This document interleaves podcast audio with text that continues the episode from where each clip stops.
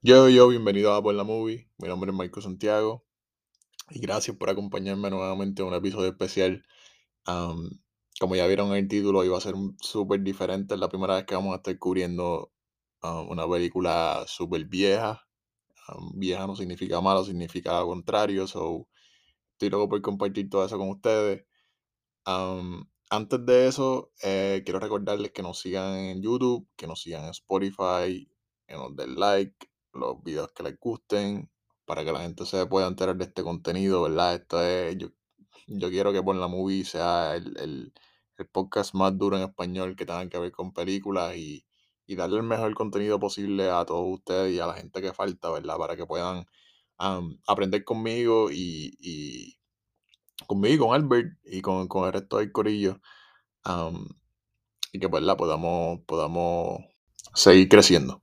Ok, so lo importante aquí es que estamos a mitad de año. Eh, hubieron estrenos importantes a mitad de año, pero ahora nos vamos a mover un poco a la segunda parte del año, que por lo, por lo general es cuando salen eh, estrenos más, um, estrenos más duros que, que pueden ser medio sorpresa muchos de ellos y otros que son un poquito más planeados que cuando Albert y yo hicimos la lista a principio de año de las películas que más motivados estábamos para, para el 2023, ya están empezando a salir. Ahora en julio va a salir Barbie, Oppenheimer y por ahí van a seguir el resto del calendario.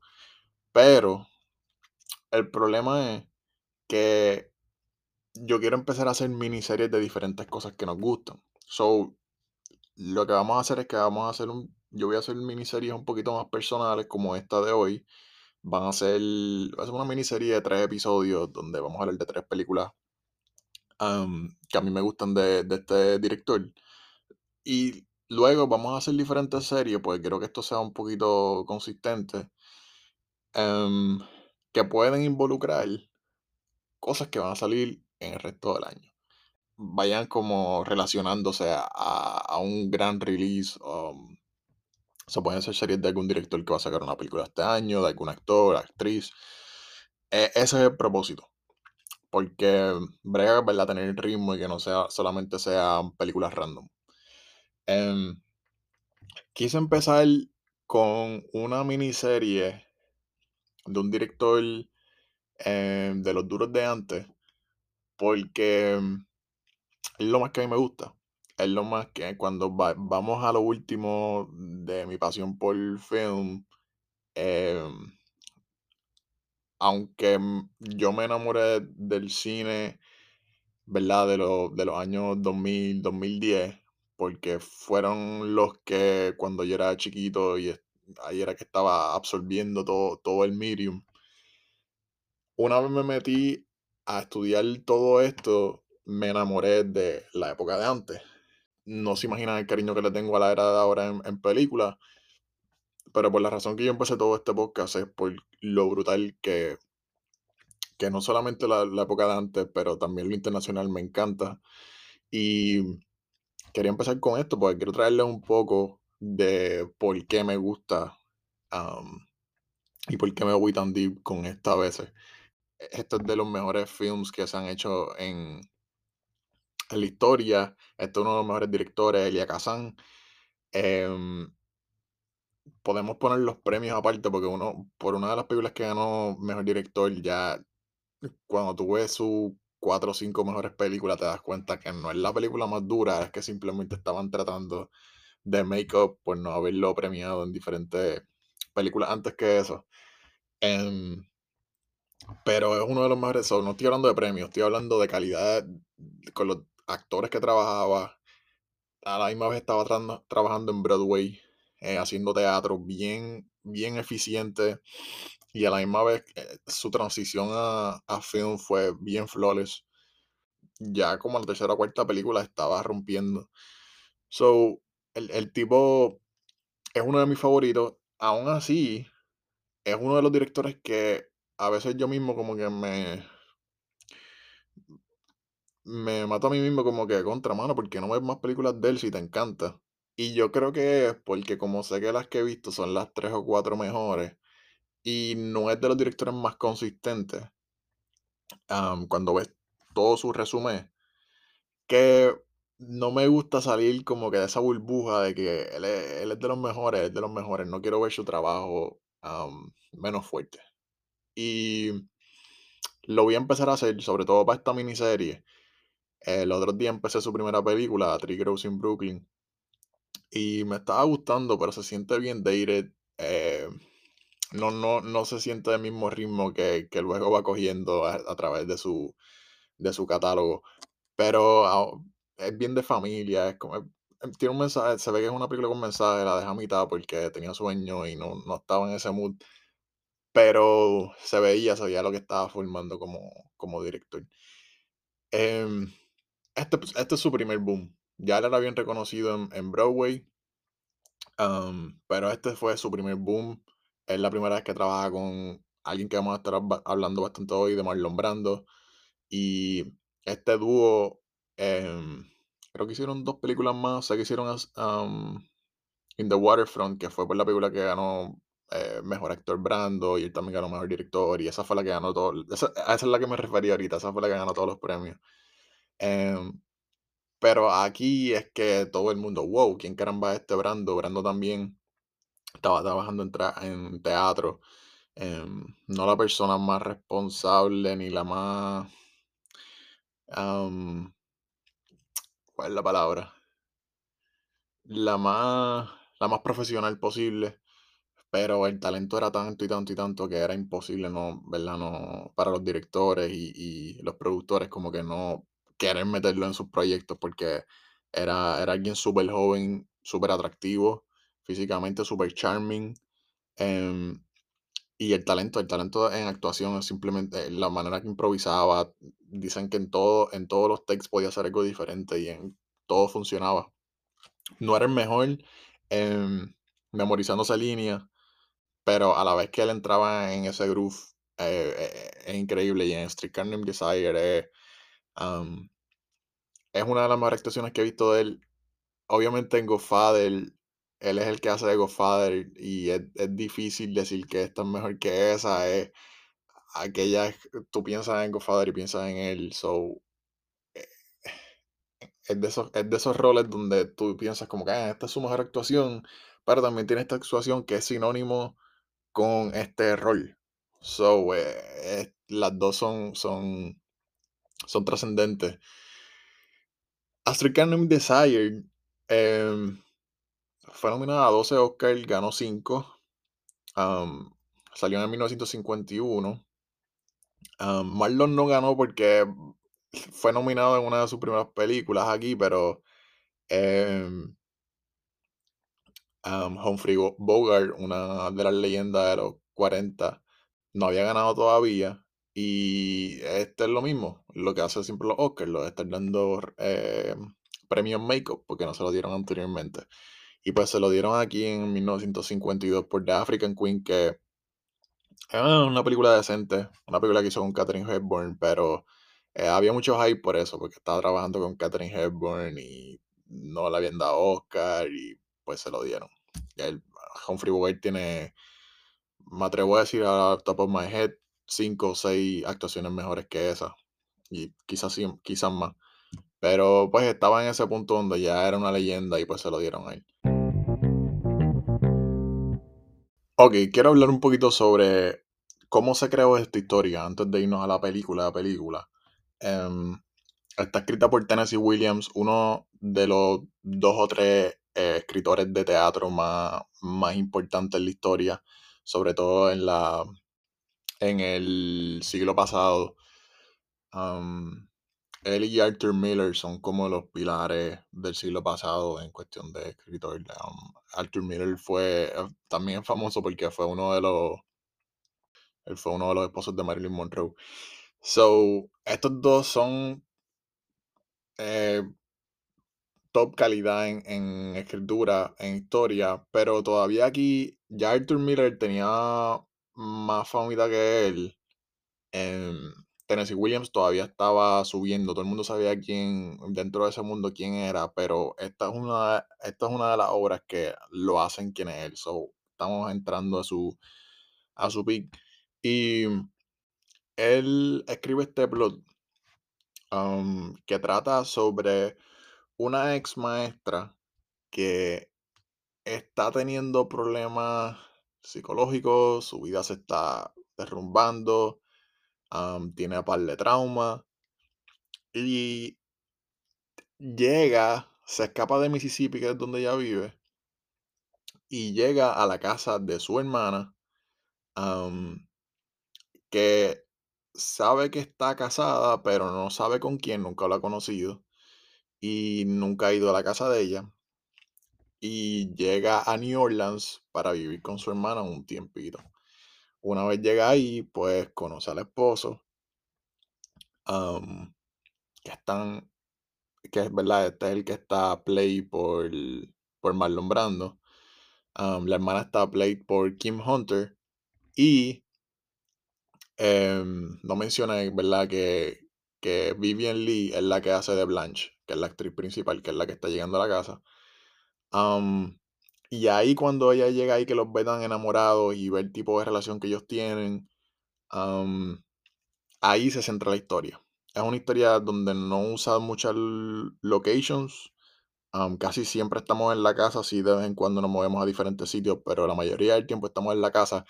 am, lo que hace fácil, ¿verdad? Para una obra de teatro. Es bien fácil cuando estás viendo la movie imaginarte cómo fue am, en el teatro. Eso sí, en el, todas estas personas que están utilizando en la película, incluyendo a uno de, otro, de los, de los actores principales, ah, Carl Malden, que es el que hace el, uno de los love interests de, de Blanche en la película, ellos tienen, tienen demasiada experiencia con, ya con la obra porque ellos son los que salen en la obra de teatro. Y a todos los, incluyendo a Marlon Brando, y a todos los traen a trabajar aquí. La única que no fue la misma que estuvo en teatro y la cambiaron para la película es Vivian Lee. Vivian Lee no, no era parte del, del elenco de, de la obra de teatro. A ella la traen porque es una de las actrices más reconocidas del mundo. Estoy seguro que han escuchado la película. El nombre de la película Gone with the Wind es una de las películas más famosas all time. Y ella, ella fue la, la, la actriz principal de esa movie. Eh, so tenía un poquito, ya que todo el mundo estaba como empezando, toda la gente que está involucrada en la película estaban empezando su carrera, también necesitan estrellas para, para en- sobre todo en ese momento necesitaban estrellas para producir, para que, para que Warner dijera que sí, que sí iba a hacer la movie. So, tenían que traer a alguien, tenían que traer a alguien con nombre y reemplazaron a, a Jessica Tandy, sí, Jessica Tandy, que fue la que estaba a cargo del papel de Blanche en la obra. Em, estaba viendo ah, un par de documentales y supuestamente pues nunca, los actores nunca hablaron con Jessica, pero, pero están seguros que le tuvo que haber molestado porque es una, fue una de las obras más importantes en, en esos tiempos. Estuvieron dos años y cuatro meses aproximadamente, antes de hacer la película, dos años y cuatro meses en Broadway haciendo la obra.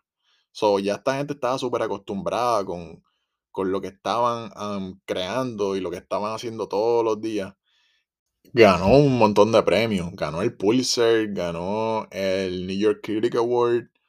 em, está súper em, bien reconocida, súper reconocida.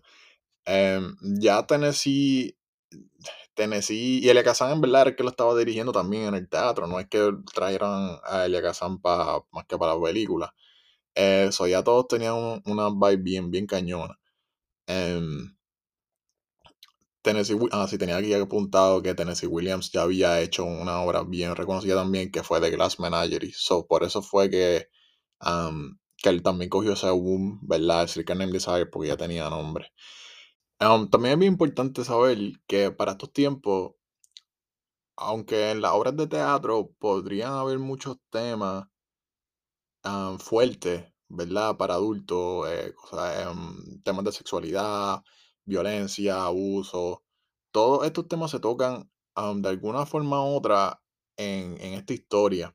So, trasladar eso a, la- Hollywood no, no era nada de fácil, porque para ese momento había lo que se, para lo que se conocía como el Hays Code, que empezó alrededor de los años 30, eh, como el 33, 34, no me acuerdo ahora, donde empezaron donde empezaron a prohibir ciertos, eh, ciertos temas en, en las películas porque se estaba saliendo un poquito de control, entre comillas. Ahora uno las ve y cae.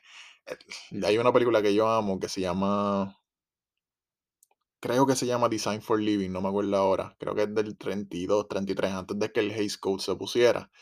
Em, y toca unos temas que yo creo que hasta ahora van, van con la gente del 2030 y pico, porque son tan liberales con algunas cosas que yo ni puedo creer que, que las hicieran. Y a veces cuando uno ve cosas de los 40 y pico, 50 y pico, y uno, uno piensa como que contra esta gente está bien anticuada, como que bien reservada y qué sé yo, no enseñan escenas de sexo, whatever. Em, no era que esa gente no lo pensaba, porque obviamente el arte es una de las maneras, sobre todo en Hollywood, que era un descontrol, ¿verdad? Cuando vimos Babylon el año pasado, nos dieron como un glimpse de realmente lo que pasaba detrás de las cámaras. No, no era que esta gente eran unos brutes, no, era que este Haze Code prohibía que se pusiera todas esas cosas en la pantalla. Em, son los primeros cuatro o cinco años de las películas con audio, todos estos temas eran, em, estaban available para los escritores y para los directores, para los actores, tocaban muchos temas em, bien, bien liberales, pero luego que se pone el Haze Code, esto es lo que pasa. So, hay muchas cosas que la obra Em, que para la película tuvieron que cambiar de la obra. creo que voy a tener que entrar en ellas porque voy a empezar a tener que dar spoilers un poco, pero hay ciertas cosas como ah, ninfomanía, se le puede decir, em, homosexualidad, la omiten bien cañona. ahorita digo específicamente con, cuál, con cuáles characters, ¿verdad? Pero em, violaciones. También había algo que, esto sí, yo no lo sabía, que lo vi cuando estaban hablando sobre, sobre el, el pre-production, ¿verdad? Cuando estaba pasando todo esto y luego, pre-production no, porque fue después que se hizo la movie. Em, había algo que se llamaba la Legión Católica, que se, también se puso en el 1933. De esta yo no sabía, y es diferente a la del Hays Code.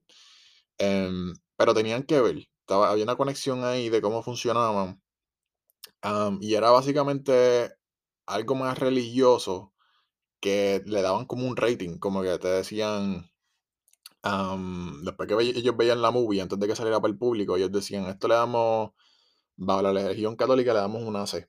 Ese fue el ejemplo que ellos pusieron. Y si le dan una C, pues la gente le van a decir a todos los católicos que para ese momento eran más, porque había más gente religiosa que ahora, que no fueran a ver la movie porque no, los temas que se tocaban no eran aptos, ¿verdad? Para, para el público.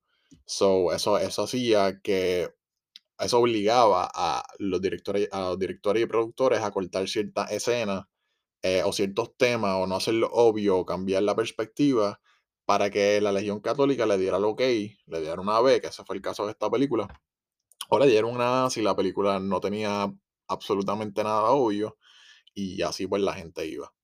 Em, Nada, ahorita hablo un poquito más sobre específicamente qué cosa fue, ¿verdad? Los dejo decir con ese pero no quiero dar spoilers todavía de la movie.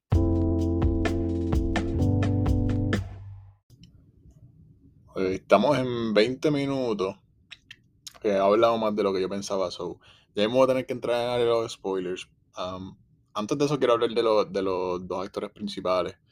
Em, especialmente Brando eh, porque Vivian Lee, vamos a hablar más de Blando, vamos a hablar de más, de Marlon Brando, porque Vivian Lee en este punto ya está establecida. Em, y nos podemos ir a un deep dive en su carrera y todo eso, pero yo creo que eh, en algún momento que hagamos Gone with the Wind, que es su papel más importante, esta actuación está demasiado. Vivian Lee y la parte, la primera vez que yo vi la movie, eh, e, esa fue mi, esa fue mi primer, donde más me enfoqué fue hace como tres años atrás y estaba empezando a ver más películas viejas. Y es de esas actuaciones que rompe con el esquema que uno tiene en la mente de que si los actores de antes, la gente dice que si no actúan como los de ahora, whatever. Eh, obviamente estaba viendo lo especial que estaba actuando Brando, pero como su la actuación de Vivian Lee es tan dramática, tan y tan dramática, y tiene tanto de teatro dentro de una historia Em, que está siendo ¿verdad? trasladada a una película, eh, impresiona porque es algo diferente. Em, y la vi antes de ver Gone with the Wind. Luego de ver Gone, Gone with the Wind, pues ya estaba más. Ya estaba más familiarizado con, con el trabajo de ella. Um, Gone with the Wind, yo creo que es la película correcta para irse a un deep dive con la carrera de Vivian Lee. Em, porque ese fue su breakthrough. Por ese es su rol más, más icónico. Eh, por el lado de Brando, aunque Godfather sí es su, su rol más icónico, este, este es el, esta es la actuación que lo pone en Hollywood. Em, luego de esto, em, que empieza a tener papeles bien, bien legendarios también. Hay, par de años después hace Julio César. Em, obviamente On the Waterfront que gana Mejor Actor. Eh, por ahí sigue, 10 años después dirige su primera película, dirige su western que se llama One Eye Jacks. Y por ahí sigue, aquí es, que, aquí es que se crea todo y para partirla de oficialmente su segunda película.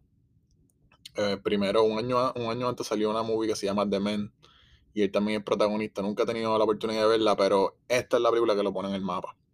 Y esto fue lo mismo que pasó en, en, el teatro. Todo el mundo estaba descontrolado comprando. Y van a ver la, esta obra de, um, de alguien ya tan reconocido como, como Tennessee Williams y Elia Kazan dirigiendo.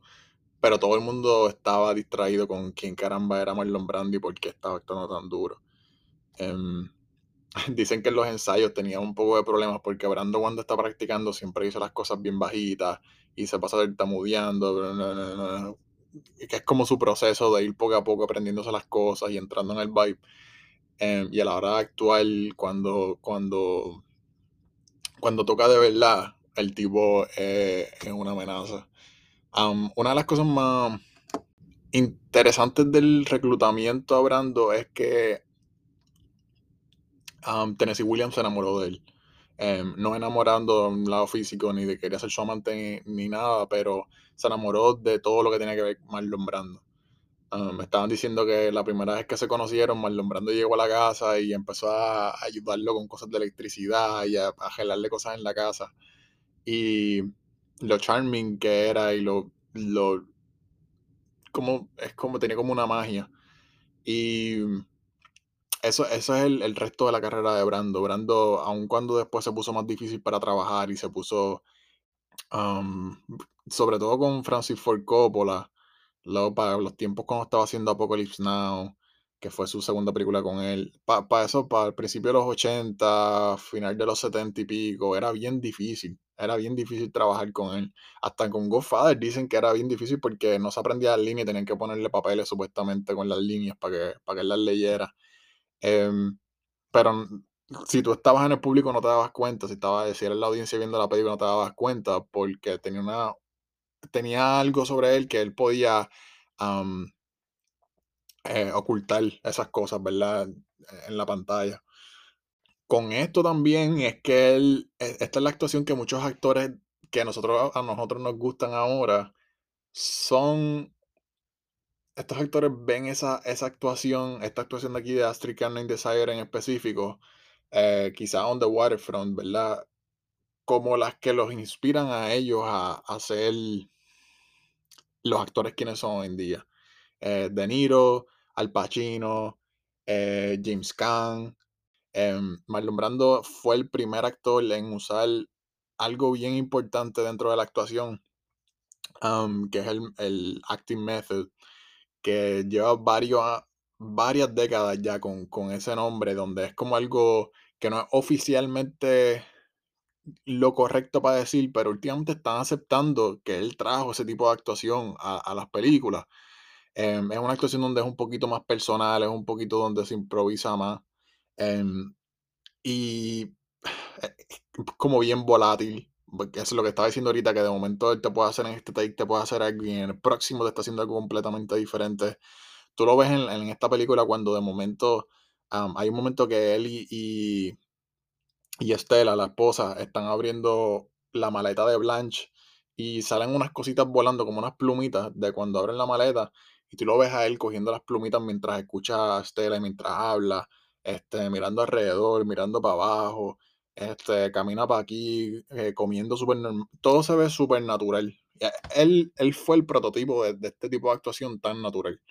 Em, y muchos de mis actores favoritos de los 30 y los 40, James Stewart y, Cary Grant, veías cierto, cierto tipo de improvisación, pero eh, se veían más como, como unos James Bond, como que todo lo hacían, siempre estaban enchaquetados, este, y se movían para aquí súper perfecto y para allá, y como todo el diálogo era súper rápido. Y es súper funny, a mí me encanta escucharlo, a veces hasta me gusta más eso, los años 32, 40, porque no se siente que uno está en un mundo así medio fantasioso. Pero Brando trajo la humanidad a, la actuación, o sea, trajo más humanidad, por decirlo así, porque obviamente no voy a decir que, que él fue el único, pero trajo, esas vibes y eso hizo que De Niro, por ejemplo, que en los 70 tú empiezas a ver como él empieza en Taxi Driver o, o Raging Bull en el 80, como él empieza a traer ese tipo de humanidad y esa improvisación, ese repetimiento. Em, de Niro es alguien que repite mucho las cosas cuando está actuando y eso es lo que lo hace, una de las cosas que lo hace bien cañón como actor. Em, y eso son cosas que uno, eso es algo full de De Niro, eso no es de Brando pero son ciertos aspectos de actuación donde eso, eso hace que De Niro utilice cosas de él, ¿verdad? Son cosas humanas. Em, y pues nada, esto es como que, por decirlo así, el, para muchos actores el, primero de toda esta generación y el que todo look up a, este actor. O era importante decir eso en contexto con esta movie, porque la primera vez que uno lo ve, que es cuando él conoce a Blanche, el, ese impacto que él tiene sin decir mucho y la manera que él la mira, em, los ojos hablan bien cañón en esta movie con él. Em, solamente yo diría que hay dos escenas donde él habla mucho. Eh, creo que es la segunda escena con Blanche, donde de momento se molesta con ella. Y, y a lo último, son dos escenas donde él habla bastante. Pero en lo que va de la movie, él siempre está como que en el background, mirando, observando, descontrolándose con violencia o, o cosas, ajeventando cosas. Este, es, bien interesante la, cómo él utiliza sus miradas aquí como parte de, su actuación.